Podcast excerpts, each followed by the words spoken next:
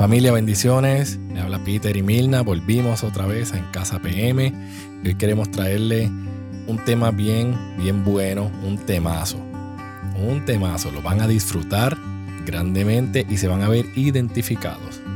Mamá, ¿qué vamos a hablar hoy? Queremos empezar la noche de hoy con el versículo que se encuentra en Mateo 6, 27. Y todos los versículos que vamos a estar leyendo están en la versión Palabra de Dios para Todos. Así que el, versículo de Mateo 6, 27 dice, ¿quién de ustedes, por más que se preocupe, va a añadir una hora a su vida? Y hoy vamos a hablar del tema admítelo. No tienes el control. ¿De dónde sale este tema? Como ustedes han escuchado en los podcasts anteriores y si no lo han escuchado, este es un buen momento para que los busquen. Todos nuestros podcasts salen de experiencias que pues que nosotros tenemos en el diario. Así que esto es una de estas experiencias que tuvimos en estos días. Eh, si no saben, yo estoy haciendo mascarilla, ¿verdad? Y gracias a Dios pues he tenido bastante órdenes. Y yo trato de que, de que las órdenes salgan eh, a tiempo, que no se tarden mucho, ¿verdad? Así que eh, me dedico a eso varias horas al día y eh, pues solamente tenía una aguja Llevo con esa máquina como un año, un poquito más de un año, y nunca pensé en que se me iba a romper la única aguja que tenía. Tal vez pensé, no sé, como que no le puse mucha atención a eso. Quizás nunca no pensé que se me iba a romper, no sé. Pero haciendo una de las órdenes de mascarillas, se rompió la única aguja que tenía. Así que se podrán imaginar cómo me sentí. Me sentí como desesperada. Tenía que resolver eso eh, inmediatamente. Ya eran las 5 de la tarde y yo sabía que ninguna de las tiendas que estaba abierta iba a encontrar esa aguja. Así que mi, mi ánimo cambió, mi todo cambió, ¿verdad? Este, me frustré, me desesperé. Y entonces la única solución que, que pudo pensar en ese momento fue decirle a Pedro Iván que fuera a Walmart y que me comprara una máquina. Anuncio no pagado. sí. Este, ¿verdad? Porque a esa hora, ¿qué tiendas estaban abiertas? No había tienda abierta. Así que esa fue mi única solución. Y Pedro Iván no me hizo caso. No me estaba haciendo caso. Mi única solución era ve y cómprame una máquina nueva. La máquina que encuentres allí no importa. Lo importante es sacar las órdenes. Y Pedro Iván decía, no, yo no voy a comprar una máquina. ¿Qué necesitamos? Necesitamos una aguja. Que pues vamos a enfocarnos en eso. Así que como mi actitud cambió y yo tuve mala actitud y me desenfoqué, pues no vi otras soluciones, no vi otra manera de resolver el problema. Así que me enojé con Pedro Iván, decidí pues, no hago nada más, me quedo ahí de brazos cruzados, pero lo que yo no sabía era que mientras yo tenía una mala actitud por esto que había pasado, Pedro Iván por otro lado estaba tratando de conseguir la aguja llamó a, costureras, ¿verdad? A ver si tenían agujas, llamó a varios lugares a ver si podía conseguir la aguja que necesitaba, llamó a su mamá y gracias a Dios, a Dios, su mamá tenía una aguja y era exactamente la aguja que necesitaba. ¿Qué me enseñó esto o qué nos enseñó Dios a través de esta situación? Que nosotros como hijos a veces hacemos muchos berrinches, muchos como pataletas. Y Dios a veces nos deja que nos desahoguemos un poquito y dejemos que y nos deja hacer los berrinches Pero llega un momento en que el berrinche ya es suficiente. Y ahí cuando interviene el Espíritu Santo, y en mi caso, ahí es cuando intervino el Espíritu Santo y me dice, admítelo, no tienes el control. Si yo hubiera tenido un montón de agujas eh, como ahora, porque ya compramos agujas, eso no va a volver a pasar. Tenemos agujas como para cinco años. Pero si yo hubiese tenido tantas agujas en ese momento, no, no hubiese aprendido lo que hemos aprendido cuando pasó esta situación, ¿verdad? Y es que a nosotros los seres humanos nos gusta tener el control. No nos gusta encontrarnos con situaciones que nos, que nos desequilibren, ¿verdad? Y no nos gusta encontrarnos con situaciones que no hemos planificado o planeado. Siempre queremos tener el control. Y si usted cree que no, piense en su día, piense en su, en su diario y piense en situaciones que usted dice, no, yo no, no me importa tener el control. Porque aún en las más mínimas cosas sí queremos tener el control. ¿la? Este, tenemos, queremos tener el control de diferentes maneras. Queremos que tener el control en las emociones, queremos tener el control de las situaciones, queremos tener el control de las personas y queremos tener el control de todo.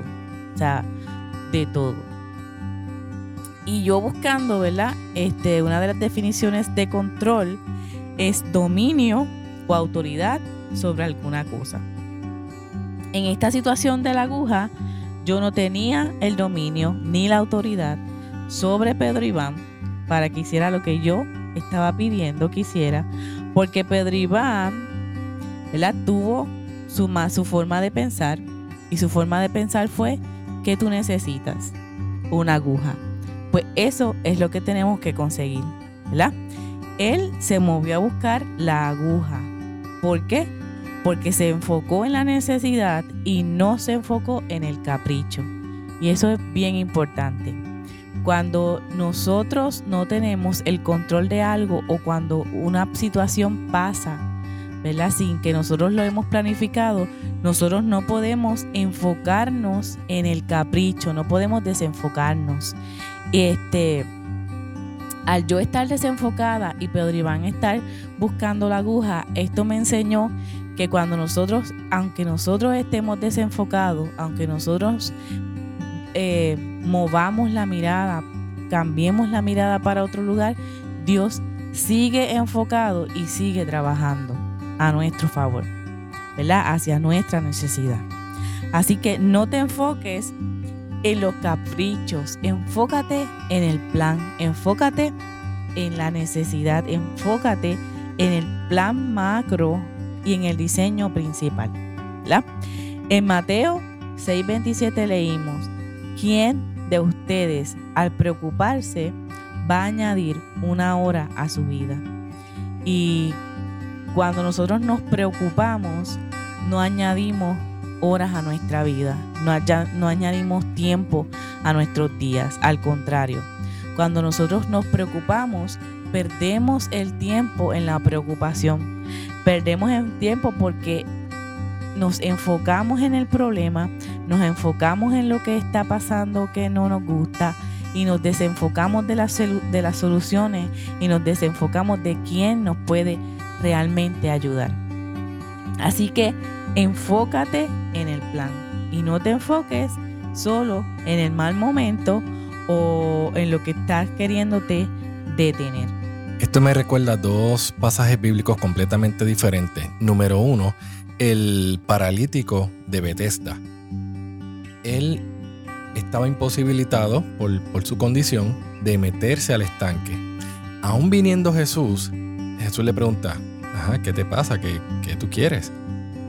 Y él comienza a explicar por qué no es sano todavía. Es que no tengo a nadie que me meta al estanque, llevo 18 años en esta condición, etcétera, etcétera, etcétera. Eh, obviamente había una limitación física por causa de su enfermedad. Por otro lado, vemos a la mujer del flujo de sangre. una actitud completamente diferente. Ella se estaba muriendo, se estaba desangrando, pero ella dijo, ah, Jesús es el que me puede resolver esto de una vez. Y ella se enfocó en que no en tan, eh, o sea, ya ella, ya ella había agotado todos sus recursos, ¿verdad? Y ella se enfocó en que tocar a Jesús, o sea, en tocar, aunque sea el borde del manto de Jesús.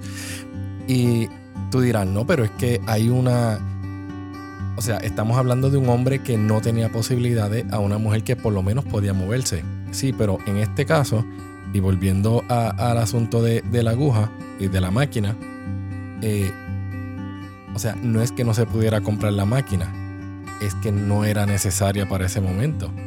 O sea, ¿cómo? Eh, o sea, lo más fácil y lo más sencillo, vamos a resolver el problema, pues compra una máquina. Ok. Después que, se resolviera el problema, ¿qué ibas a hacer con la otra máquina?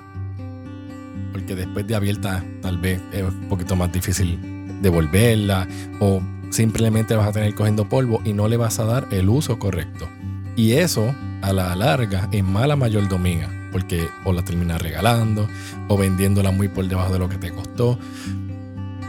Tantas y cuantas cosas que en realidad no, no vemos eh, el uso correcto. Entonces, nuestra realidad hoy por hoy, en julio 2020, ¿cuántos han sentido que han perdido el control en estos meses.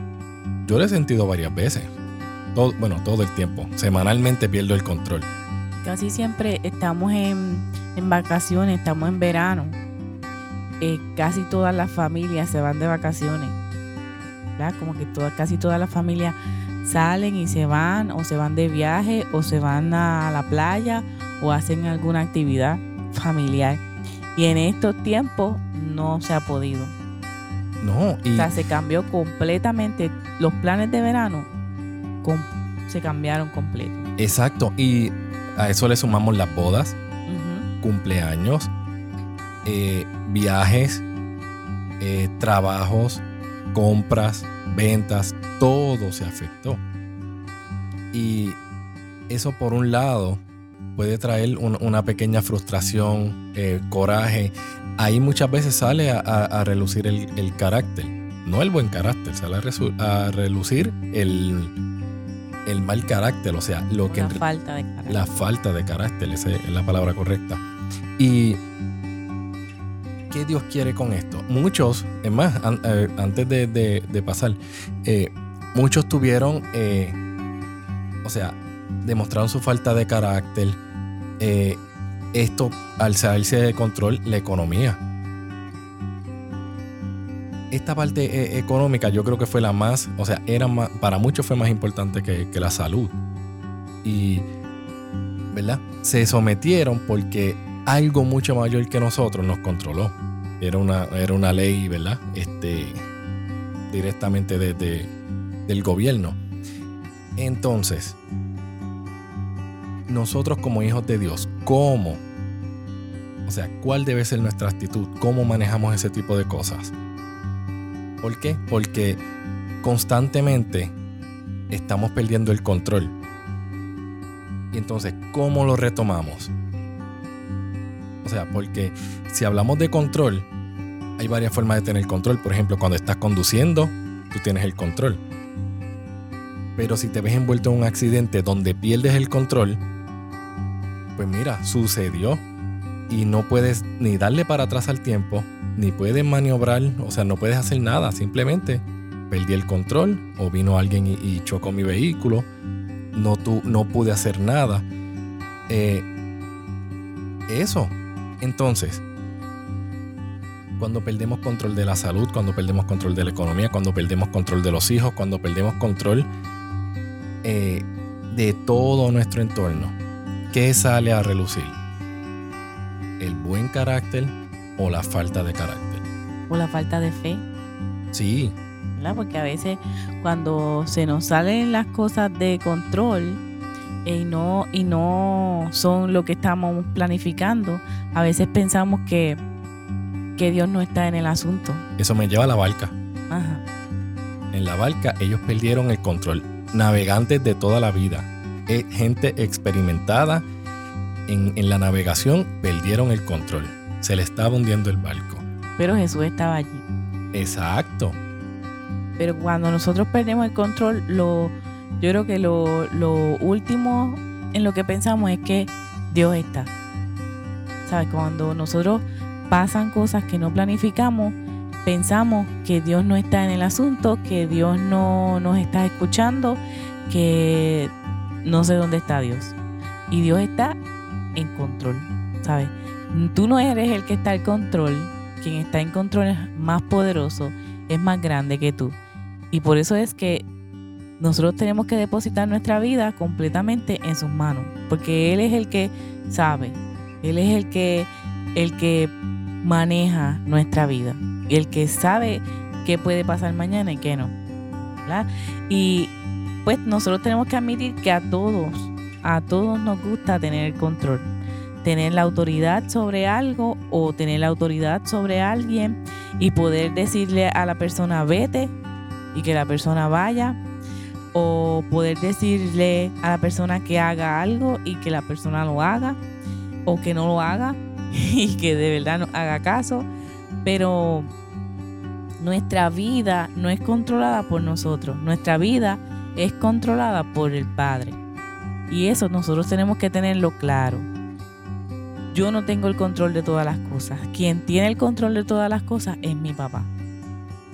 Entonces en Isaías 41, del 1 al 4 dice, guarden silencio ante mí países lejanos, que las naciones se hagan fuertes, que vengan y presenten sus casos, reunámonos para el juicio.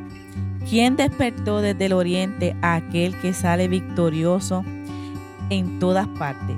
El Señor puso en sus manos las naciones y los reyes se rinden ante él. Con su espada los convierte en polvo y con su arco los dispersa como la paja los persigue y nunca sale herido, sus pies no tocan el suelo. Y el número cuatro, que es el más importante, dice, ¿quién ha hecho esto? Y permite que esto suceda. El que desde el principio controla la historia.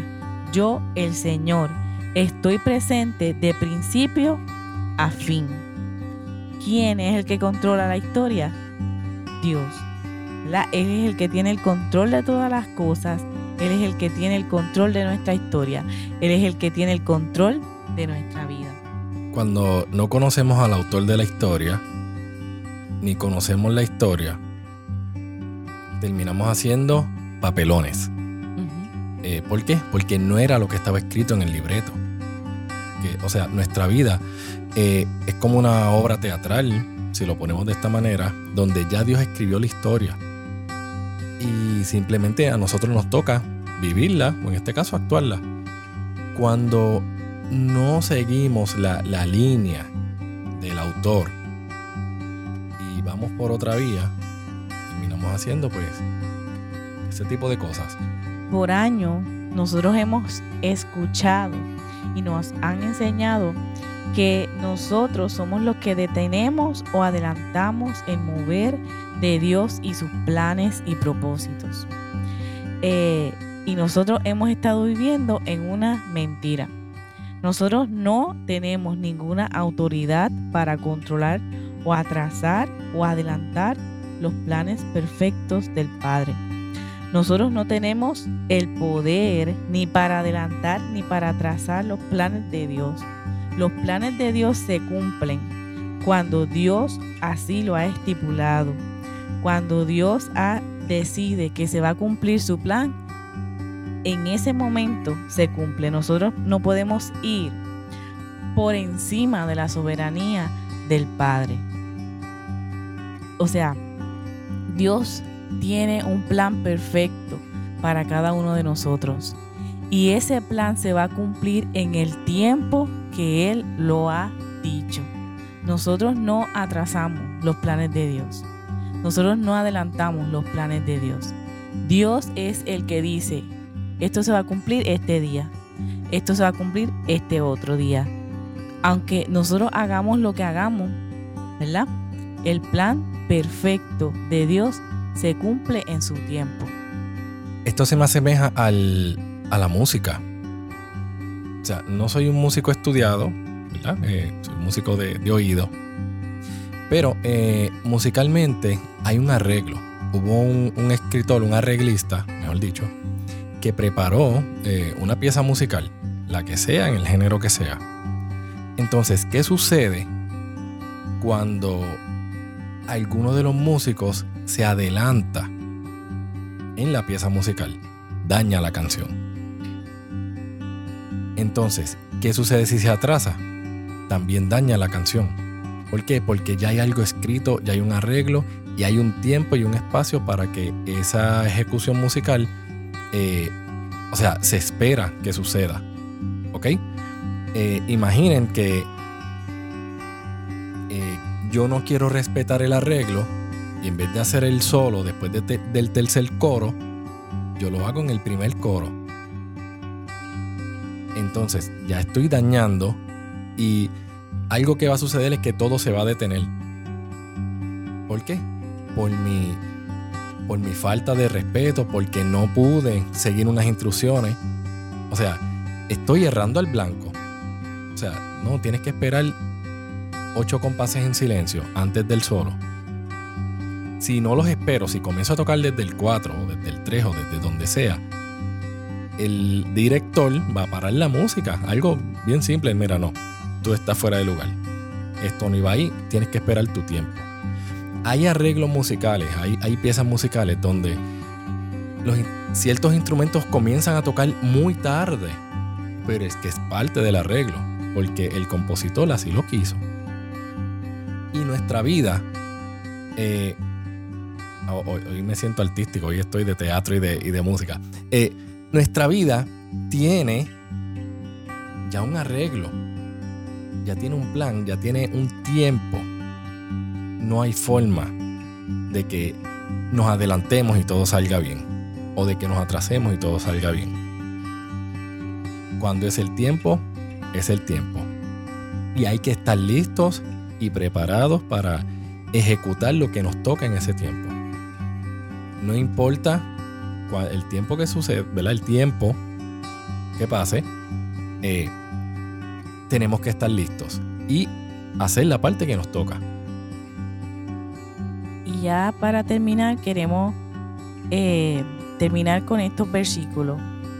En el Salmo 33, del 10 al 11, dice, con una sola orden el Señor arruina todos los planes de las naciones él estropea todos los proyectos de los pueblos. Pero el consejo del Señor sigue en pie para siempre. Sus planes bondadosos continuarán realizándose de generación en generación. O sea, Él puede cambiar tus planes, pero sus planes siempre se van a cumplir. Así que es tiempo de que alinees tus planes con, lo de, con los de Él para que entonces se cumplan. Si tus planes no se están cumpliendo, solamente es por una razón. Porque no están alineados con el plan perfecto de Dios. En Santiago 4, del 13 al 15 dice, oigan ustedes los que dicen, hoy o mañana viajaremos a esta u otra ciudad y estaremos allí un año y haremos negocio y ganaremos mucho dinero. Ustedes ni siquiera saben qué va a pasar con su vida el día de mañana, porque ustedes son como vapor que aparece solo por un momento y después desaparece. Por el contrario, siempre deberían decir, si el Señor quiere, viviremos y haremos esto o aquello. Esto o aquello se hace solamente si Él quiere.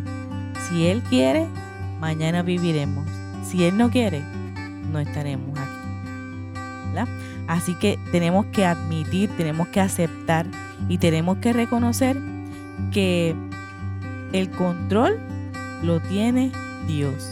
Y Él establece y Él hace como Él quiere, cuando Él quiere y como Él quiere. ¿Verdad? Y pensando en esto del control, muchas veces repetimos la frase, el tiempo de Dios es perfecto, pero la repetimos como el papagayo y realmente no la vivimos. Porque cuando algo no pasa en el momento que yo tengo planeado, empiezo a decir cosas y a creer cosas como Dios no me escucha, algo hice mal, no va a pasar lo que estoy esperando. Entonces, ¿realmente tú crees que el tiempo de Dios es perfecto o tú crees que tu tiempo es el perfecto? ¿Verdad? ¿Cuál es el mejor tiempo? ¿El de Dios o el tuyo? Siempre el tiempo de Dios es, el mejor. Amén. Aunque no sea cuando yo quiero. ¿Verdad? Y, y tenemos muchos ejemplos. Por ejemplo, mujeres embarazadas. Vamos a usar el ejemplo de, de los embarazos. Nosotros tuvimos que esperar cinco años para que Ivana naciera. Hay mujeres que se casan y automáticamente quedan embarazadas. Y hay mujeres que no quieren quedar embarazadas y, toman pastillas y, hacen, ¿verdad? Toman sus precauciones y con todo eso quedan embarazadas. ¿Por qué? Porque el control no lo tiene ella, el control lo tiene Dios. Y, y Dios ha dicho, es tiempo de que ese bebé nazca, pues es tiempo de que nazca. Todavía tienes que esperar un poquito, pues todavía tienes que esperar un poquito. Pero cuando nosotros depositamos nuestra confianza en Dios, cuando nosotros sabemos que sus planes son mejores que los míos, que sus tiempos son mejores que mis tiempos, Nada, nada nos puede frustrar, nada nos puede quitar la paz y nada puede hacernos pensar que Dios no está con nosotros. Lo importante es reconocer que aunque yo no vea que mis planes se están cumpliendo, se están cumpliendo los de Dios. Ahí es donde Dios trabaja en silencio. ¿Por qué? Porque mientras tal vez estamos enfocados en nuestra solución, ya Dios tiene todo solucionado y ya Dios está obrando en silencio, como dice la canción. Aunque no pueda ver, estás obrando. No estás sobrando de sobra, no. Aunque no pueda ver, estás obrando. Dios está haciendo algo. A pesar de nuestros planes, a pesar de nuestro eh, control freak, ¿verdad? Eh, Dios se está moviendo y Dios no va a perder el control ni nos los va a ceder por, ¿verdad? Porque, capricho. Por capricho. Así que te invitamos a que deposites completamente tu vida en las manos de Dios, a que dejes que Él tenga el control completo de cada situación, de cada pensamiento, de cada uno de tus planes, que no sean tus planes, que sean los de Él. Porque nosotros estamos seguros que cuando nosotros depositamos nuestra confianza en Él y creemos que Él tiene el control de todas las cosas, todas las cosas obran para bien y todas las cosas salen bien. Cálmate un poquito y admite que tú no tienes el control. Excelente. Bueno familia, eh, esperamos vernos pronto otra vez. Cuídense mucho, compartan esta palabra que en este tiempo es eh, para, a nosotros nos ministró mucho y, aprendimos y entendimos. Estoy seguro de que alguien también va a ser muy ministrado por esta palabra. Bendiciones familia.